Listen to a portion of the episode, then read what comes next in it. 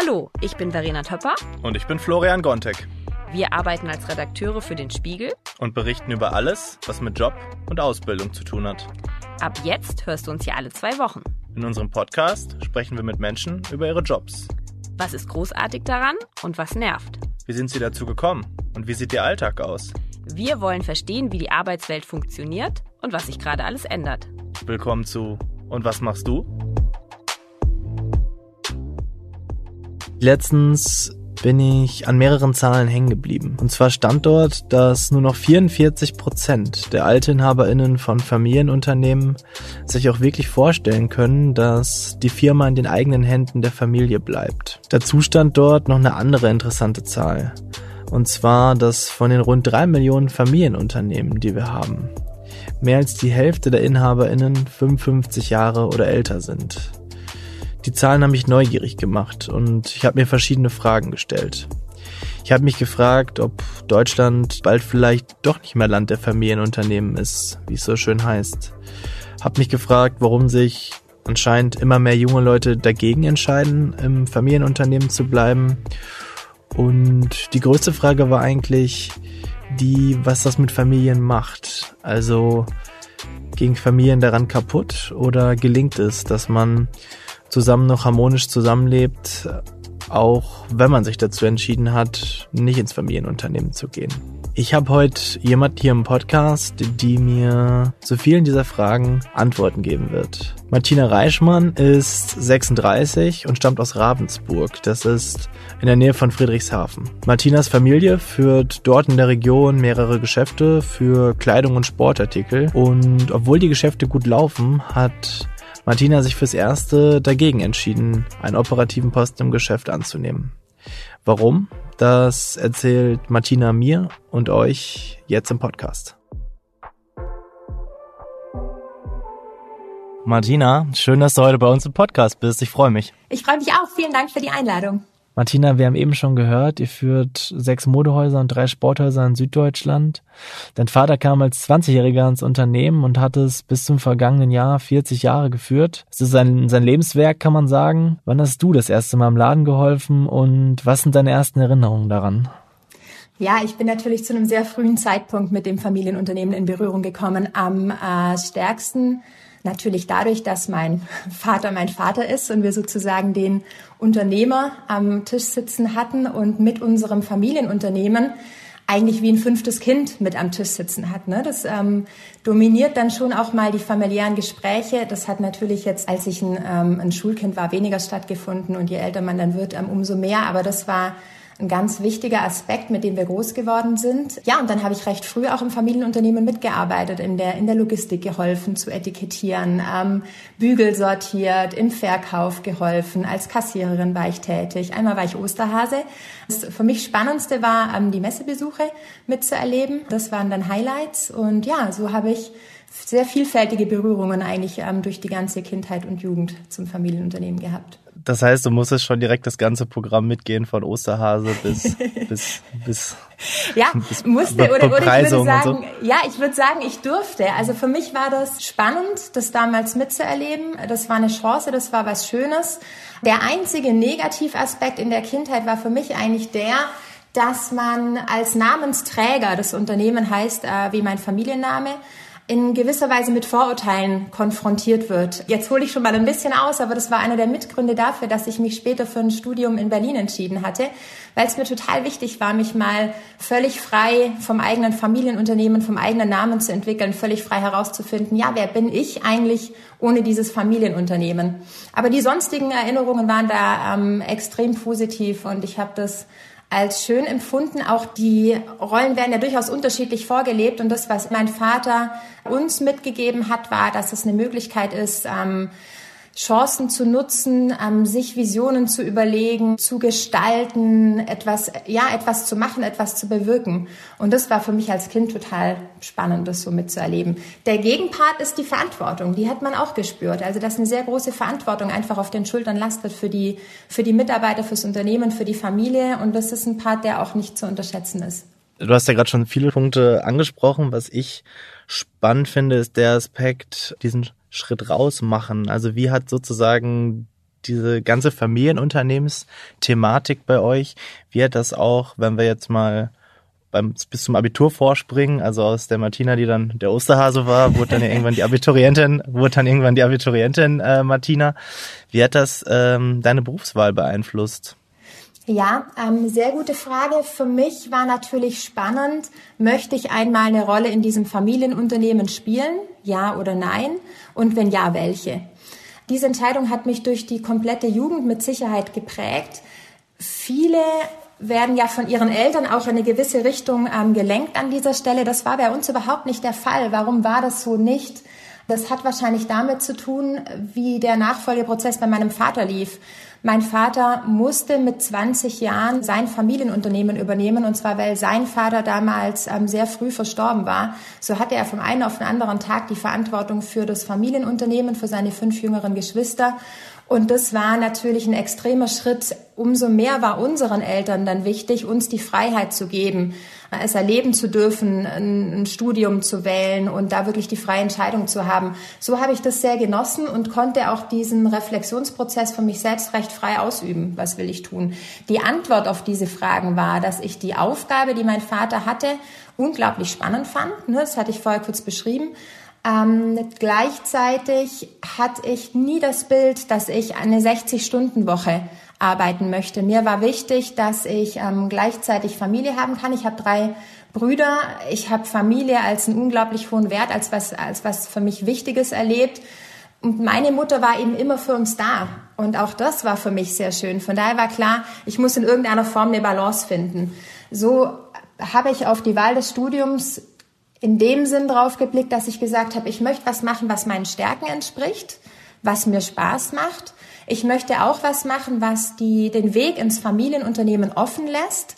Aber gleichzeitig wollte ich mich nie so eng fokussieren, dass ich jetzt was studiere, was mich eins zu eins auf diesen Weg führt, sondern ich wollte ein Stück weit mir die Freiheit halten, auch noch mal was anderes zu machen. Du hast dich für ein Kommunikationsstudium dann nach Berlin aufgemacht, hast ja. dann den Schritt äh, rausgemacht war diese Entscheidung für dich total eine bewusste Entscheidung? Also auch, dass du dieses Modell, was dein Vater dir vorgelebt hast, dass du das für dich nicht wolltest?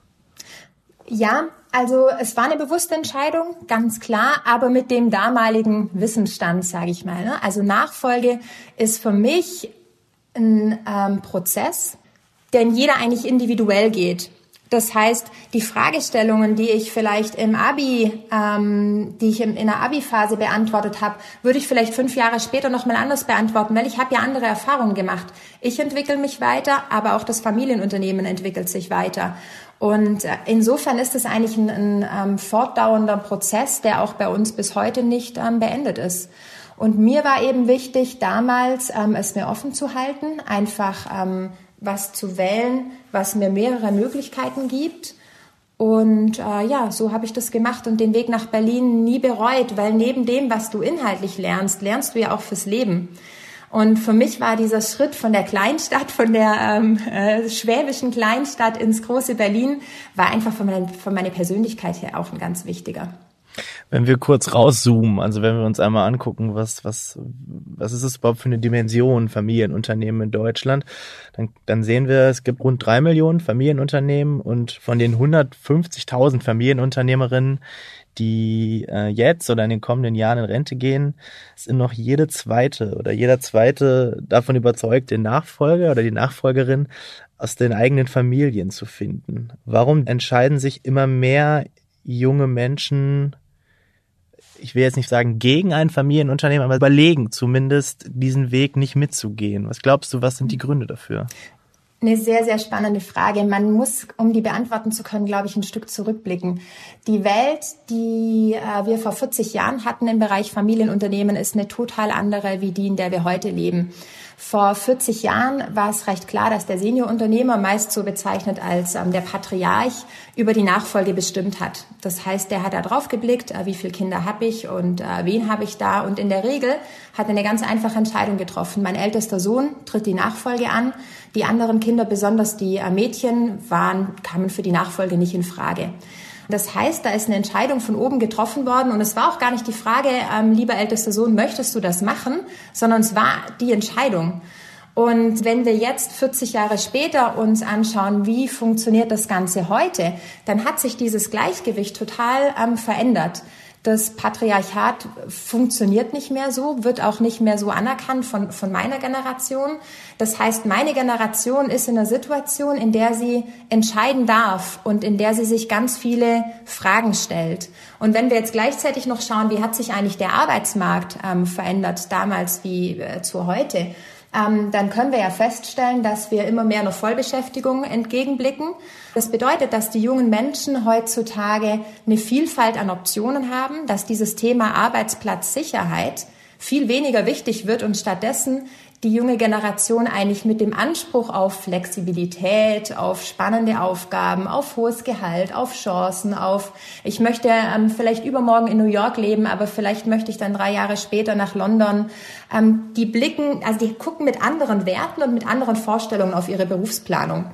Und die Chancen, die die heutige Generation hat, sind um ein Vielfaches nach oben gestiegen. Und das beeinflusst diesen gesamten Prozess, sodass ich heute sage, der ähm, früher war die ähm, Kontrolle dieses Prozesses bei der Senior-Generation. Heute sagt die junge Generation, ich möchte an Tisch, ich möchte, ich möchte einen Platz am Tisch, ich möchte auf Augenhöhe mit der Senior-Generation, ähm, gerne auch mit den Geschwistern drüber sprechen, wie kann es in meiner Generation gehen? Und es ist auch nicht mehr nur die operative Geschäftsführerrolle, die für die jungen Leute in Frage kommt, sondern die können als aktiver Gesellschafter Verantwortung übernehmen, die können es aus dem Aufsichtsrat heraus und du merkst vielleicht schon, dass die Komplexität eine unglaublich große wird. Ne? Früher Patriarch sagt ältester Sohn, heute ähm, viele Optionen. Und das hat natürlich zur Folge, dass man sich diese Optionen gut überlegen muss, dass man sich daran orientieren muss. Und das macht man nicht von heute auf morgen, sondern das ist eine Phase.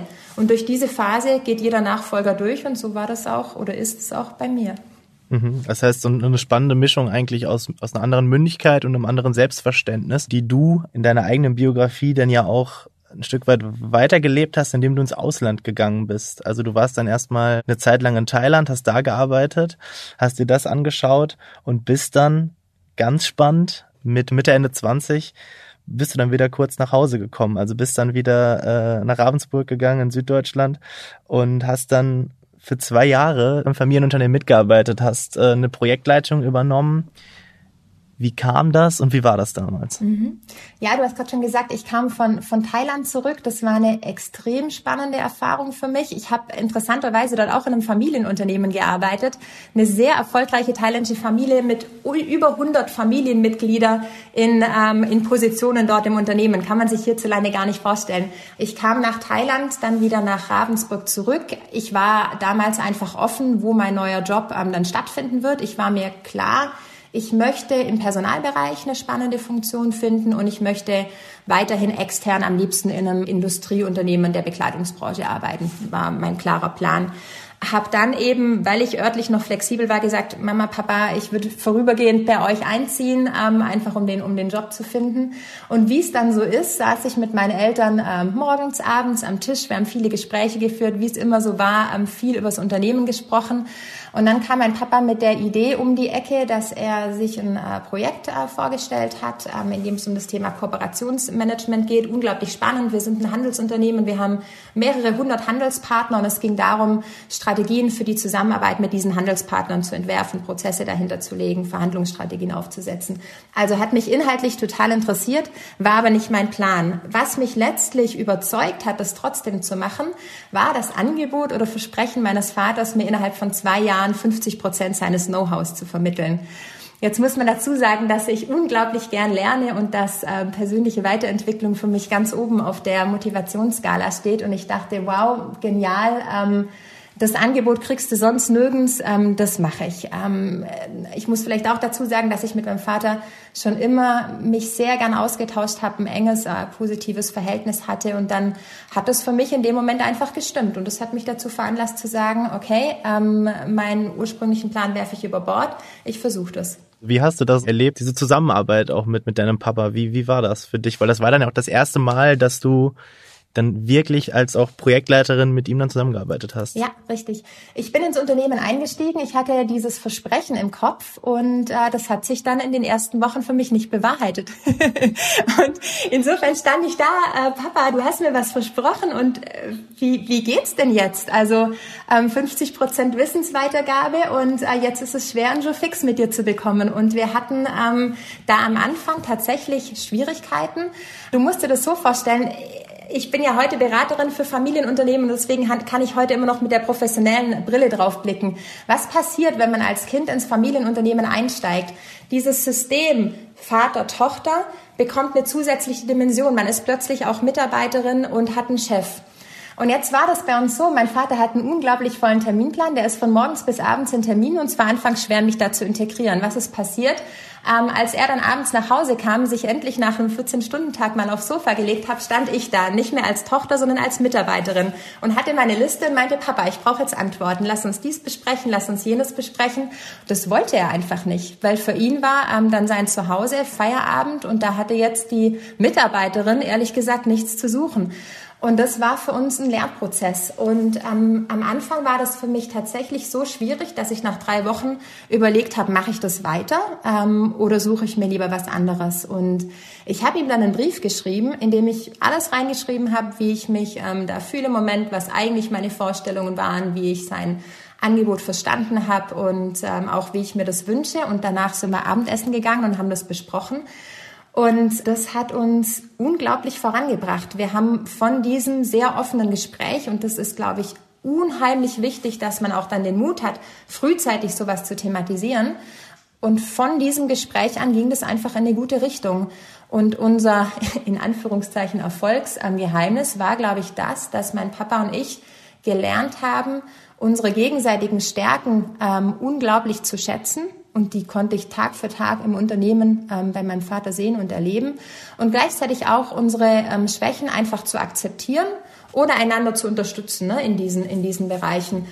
Und so ist es dann dahin gekommen, dass ich, glaube ich, auch dann irgendwann verstanden habe, ähm, 50 Prozent Weitergabe des Wissens bedeutet nicht, dass ich neben meinem Vater sitze und er mir wie ein Schullehrer erklärt, was ich zu tun habe, sondern bedeutet auch, er nimmt mich zu ähm, wesentlichen Treffen mit. Ähm, ich bin dabei, ich bin integriert, ich bekomme mit, wie er seine Entscheidungen trifft. Ich darf auch mal eine Verhandlung allein führen und dann ist er nicht dabei und ich lerne gerade daraus, dass er nicht dabei ist, dass er mir das Vertrauen schenkt, es allein zu machen.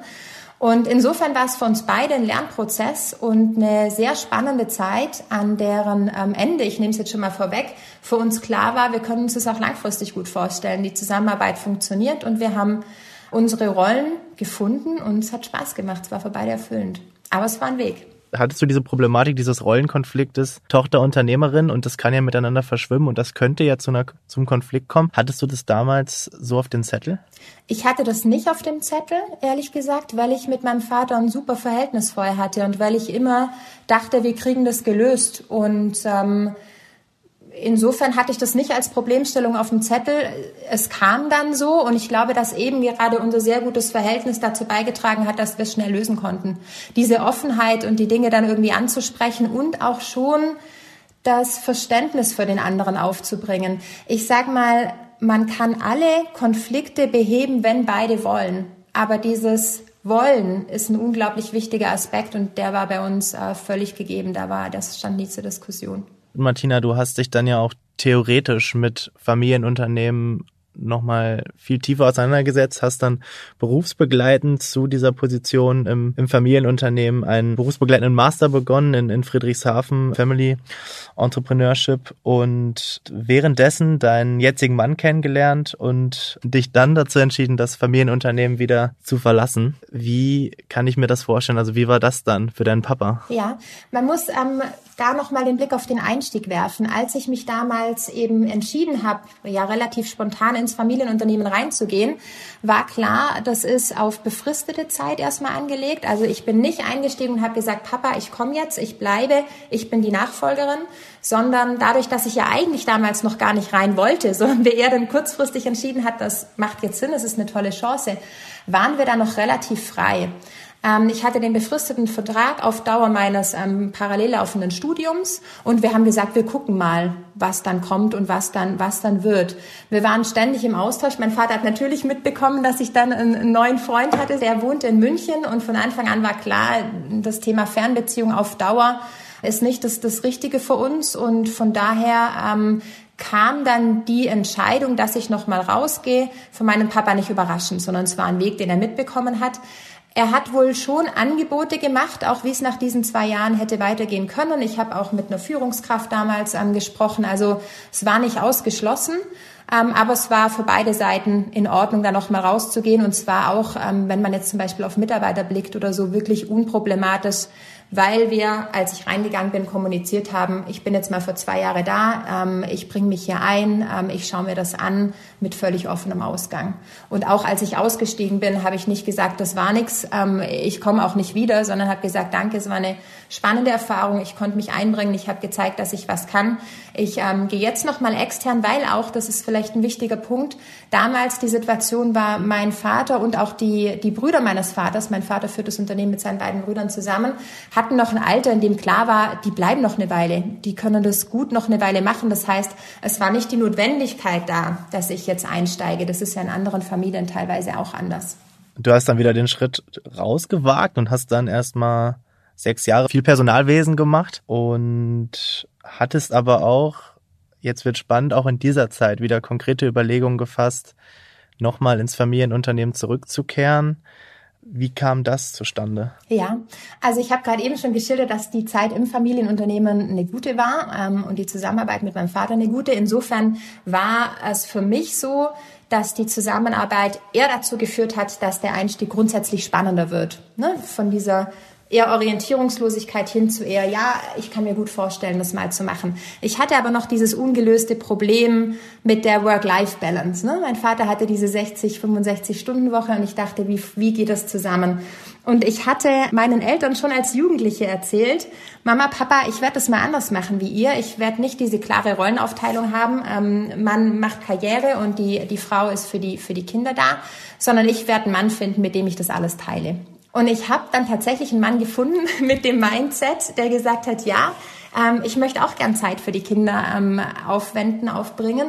Und gleichzeitig war er ähm, ja beruflich einfach sehr erfolgreich, ambitioniert und wir haben die gemeinsame Leidenschaft, uns über fachliche und inhaltliche Themen auszutauschen.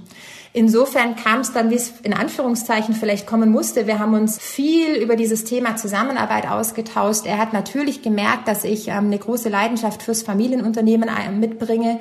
Und irgendwann kam in einem Urlaub der Gedanke auf, Mensch, äh, wir könnten doch gemeinsam in dieses Familienunternehmen einsteigen.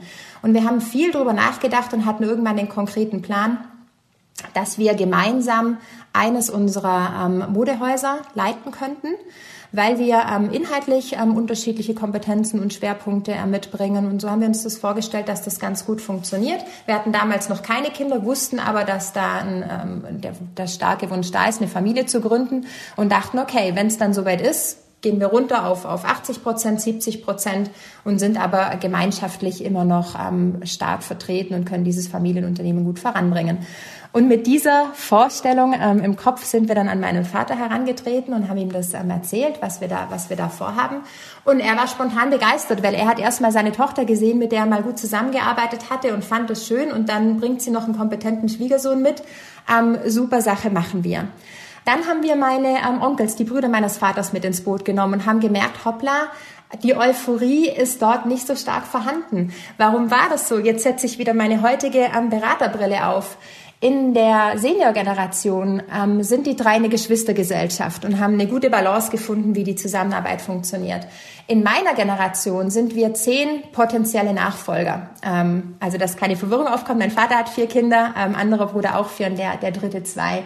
Das ist eine ziemlich große Zahl. Von all diesen zehn Nachfolgern bin ich die Älteste.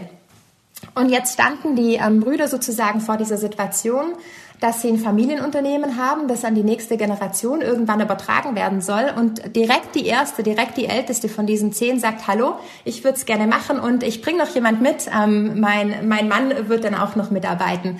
Das führt zu einer unglaublich großen ähm, Komplexität in Familienunternehmen. Kann das funktionieren? Ja, schlägt die Lehre das vor, ähm, das genauso zu machen? Auf gar keinen Fall.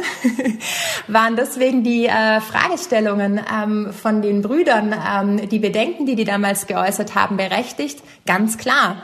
Ähm, wie hat sich das für mich angefühlt? Im ersten Moment natürlich schwierig, weil es ging um, um meinen Traum. Ähm, mein Mann und ich haben uns das gut überlegt. Wir waren äh, total stark davon überzeugt, dass wir einen großen Beitrag am leisten können an der Stelle. Und deswegen war das erstmal ähm, unangenehm, sage ich mal, sich diesen Prozess zu stellen. Wir haben dann, und das war, glaube ich, gut und auch wirklich wichtig, wir haben diesen Prozess auf ein äh, professionelles Fundament in Anführungszeichen gestellt. Zum einen hatten wir dann einen Berater, der uns da ähm, durchgeleitet hat. Zum anderen hatten wir einen Aufsichtsrat und wir haben, und das war sicherlich auch sehr wichtig, dann, also was heißt wir, die Senior-Generation hat dann entschieden, dass die Entscheidung über unsere Nachfolge, über unsere Bewerbung, wenn man so will, vom Aufsichtsrat getroffen werden soll. Warum? Weil es natürlich schlecht ist, wenn Familie über Familie entscheidet an der Stelle. Und ähm, insofern hat dann der Aufsichtsrat ja nach einem halbjährigen Prozess war das, glaube ich, fast, ähm, entschieden, dass wir nicht als Ehepaar ins Familienunternehmen eintreten dürfen, sondern dass es nur einer machen darf. Ähm, und in dem Fall ich, weil ich zur Familie ähm, gehöre. Und ähm, ja, das war die Entscheidung des Aufsichtsrates. Die würde mir dann in einem Telefonat mitgeteilt von meinem Vater und an dieses Telefonat kann ich mich erinnern, wie wenn es gestern wäre. Also es hat uns damals getroffen. Mein Vater hat mir diese Entscheidung mitgeteilt und er wusste damals schon, als er mir das gesagt hat, es kann nur einer machen, dass das dazu führt, dass keiner von uns kommt, weil das war die Voraussetzung auch in Bezug auf, auf Familienplanung, auf unser persönliches Lebensmodell, wie wir es uns überlegt hatten. Und dann hatte mein Vater mir das erzählt und äh, auf der einen Seite flossen Tränen und auf der anderen Seite war Ruhe, weil klar war, dass damit mein Traum oder vielmehr vielleicht sogar unser Traum, weil ich kann schon sagen, dass mein Vater das, das auch wollte und auch mein Mann äh, da große Lust drauf hat, erstmal zerplatzt ist. Und ähm, das war schwierig. Und jetzt gab es wahrscheinlich ein paar Punkte, die da ähm, geholfen haben, das Thema dann irgendwie auch zu lösen. Ähm, das eine ist, ist jetzt äh, klingt weit hergeholt, ist aber glaube ich ein wichtiger Punkt. Ich war als Kind ähm, Eiskunstläuferin und wer den ähm, Sport mal gesehen hat, bis so ein Sprung klappt, landet man hunderte Male auf dem harten Eis. Und ich war es gewohnt, hinzufallen und, und wieder aufzustehen. Das heißt, ich habe dann irgendwie gesagt, okay, ähm, das hat jetzt nicht geklappt, weiter geht's. Ähm, das Zweite Aber war... Ich, was ich mich frage, auch bei, diesem, bei dieser Eiskunstläuferin, Metapher. Äh, du bist mhm. dann, äh, das war ja auch für, auch für, euch als Familie erstmal ganz hartes Eis. Also du hast dieses Gespräch mit deinem, ja. mit deinem Vater geschildert wie, wie schafft man das? Wie behält man da als Familie ein, Verhältnis? Gute Frage. Also wir hatten einfach eine sehr, sehr stabile Basis. Es ist bis heute so, dass ich, wenn ich wesentliche Entscheidungen in meinem Leben treffe, ich die mit meinen Eltern bespreche. Neben meinem Mann natürlich, mit meinem Mann auch, aber auch mit meinen Eltern. Die sind nach wie vor für mich eine unglaublich wertvolle und wichtige Anlaufstelle. Deswegen hat man sich da auch nie verloren. Also wir haben in diesem gesamten Prozess von, von einem halben Jahr so viel Gespräche geführt und ähm, waren immer offen und ehrlich auch einfach mit unseren Gefühlen und Empfindungen. Und mein Vater wusste, ähm, dass ich das nur zu zweit mache und er hat die Gründe verstanden. Und ich glaube, dass es dann am Schluss anders gekommen ist. Das war für uns beide eine Enttäuschung. Da bin ich ganz offen. Aber es kam nicht von heute auf morgen. Es war auch nicht total überraschend, sondern es hatte sich wie so ein Stück weit angebahnt. Und es hatte sich auch an unserem sehr guten Verhältnis eigentlich nichts verändert. Das Einzige, was passiert ist, war, dass wir wussten, dass wir diese Zusammenarbeit, wie wir sie ähm, geschätzt haben, wie sie uns ähm, beiden, glaube ich, viel gegeben hat, dass wir die so jetzt nicht fortsetzen können. Ich glaube, ehrlich gesagt, das ist ein bisschen her und ich kann mich nicht mehr ganz genau erinnern, aber ich meine, dass wir ähm, schon eine Phase hatten, wo wir dann mal ein bisschen weniger über das Unternehmen gesprochen haben, weil du brauchst auch Zeit, da dann wieder Abstand zu gewinnen. Es ging aber nicht darum, dass ich Abstand von meinem Vater gewinnen wollte, das war, war ähm, und ist nie das Thema, sondern eher Abstand von, von dieser Unternehmensthematik, um dann auch, glaube ich, wieder Raum zu schaffen für was Neues, weil das war ja dann der Punkt. Das hat erstmal nicht geklappt und jetzt ging es darum, was mache ich dann stattdessen? Und ähm, ich habe gerade schon gesagt, der Prozess ging ein halbes Jahr und der war mit ungewissem Ausgang. Deswegen hatte ich mich tatsächlich parallel zum Familienunternehmen auch schon beworben. Und sechs Wochen nachdem diese Entscheidung getroffen worden ist, hatte ich auch schon eine neue Stelle. Und zwar eine ähm, in der Schweiz, auf die ich mich unglaublich gefreut habe, die ähm, richtig spannend war und die auch gut zu mir gepasst hat. Und das ist vielleicht der zweite wesentliche Punkt an der Stelle, den ich auch anderen jederzeit raten und mitgeben würde, sich nicht nur auf dieses Unternehmen zu 100 Prozent zu fokussieren, sondern einfach den Plan B in der Tasche zu haben. Weil wenn es soweit ist, dass es aus welchen Gründen auch immer, und da gibt es viele, nicht passt oder nicht klappt, dann ist es viel, viel einfacher, wenn du weißt, ich bin gut ausgebildet, ich habe andere Chancen, ich habe andere Möglichkeiten und die gehe ich jetzt an und die nutze ich jetzt. Und das war wichtig. Und gleichzeitig war für mich wichtig, und das war aber immer unstrittig, dass ich einfach mit meinem Papa im Austausch bleibe. Und nach diesem, nach dieser kürzeren Phase, sage ich mal, wo wir dann vielleicht Abstand brauchten, einfach zu diesem Familienunternehmensthema, sprechen wir heute nach wie vor in jedem Telefonat genau darüber.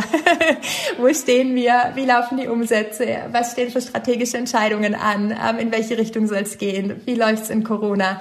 Also wenn es ein Geheimnis gibt an der Stelle, dann sind es zwei Dinge. Dann ist es das Thema, frühzeitig eine gute Beziehung ähm, aufzubauen und äh, viel zu kommunizieren. Und ich würde es vielleicht noch ergänzen darum, ja, das ist noch ein wichtiger Punkt, die Perspektive des anderen zu verstehen.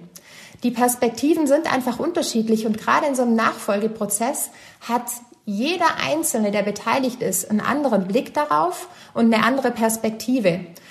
Und wenn man dann in seinem Kopf noch so drauf blicken kann, dass diese Perspektive, die anders ist, nicht in irgendeiner Form böse gemeint ist, sondern dass die einfach aus den eigenen Erfahrungen, aus der persönlichen Lebenswelt, aus den ja, eigenen Vorstellungen und Ansprüchen heraus resultiert, dann kann man auch noch mal ganz anders darauf blicken und auch, dann auch anders damit umgehen. Du hast gerade schon eine super gute Konklusio gebracht, was man alles so mitnehmen kann. Zum Abschluss, was müsste für dich passieren, damit du sagst, ich, ich steige nochmal operativ ins Familienunternehmen ein? Wenn ich jetzt auf die ähm, Zukunft blicke, auch auf meinen ähm, Weg und auch äh, versuche mit einzubringen, was ich jetzt so alles über, über Familienunternehmen auch gelernt habe, kann ich sagen, dass ich nach wie vor eine große Nähe zum Familienunternehmen habe und, und die auch so empfinde.